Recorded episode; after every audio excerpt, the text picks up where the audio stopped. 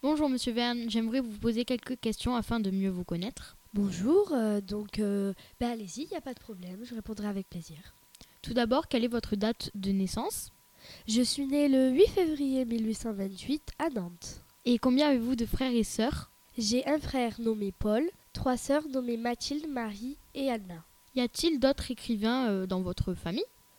Euh, après tout, euh, j'étais euh, le premier écrivain de ma famille. Je devais suivre normalement le métier de mon père, qui était avoué, qui était à l'époque avocat. Mais euh, j'ai préféré suivre le chemin de mon imagination, donc être écrivain.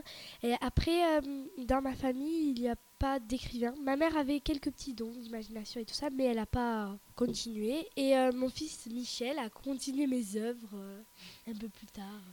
Et puis, quel est votre ressenti sur les livres que vous avez créés?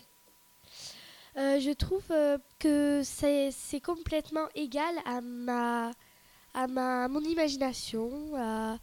c'est vraiment ce que j'attendais de mes livres. Euh, ils sont pleins de d'aventures, d'anticipation, de science-fiction. Eh bien, merci Monsieur Verne. Mais de rien, il n'y a pas de quoi.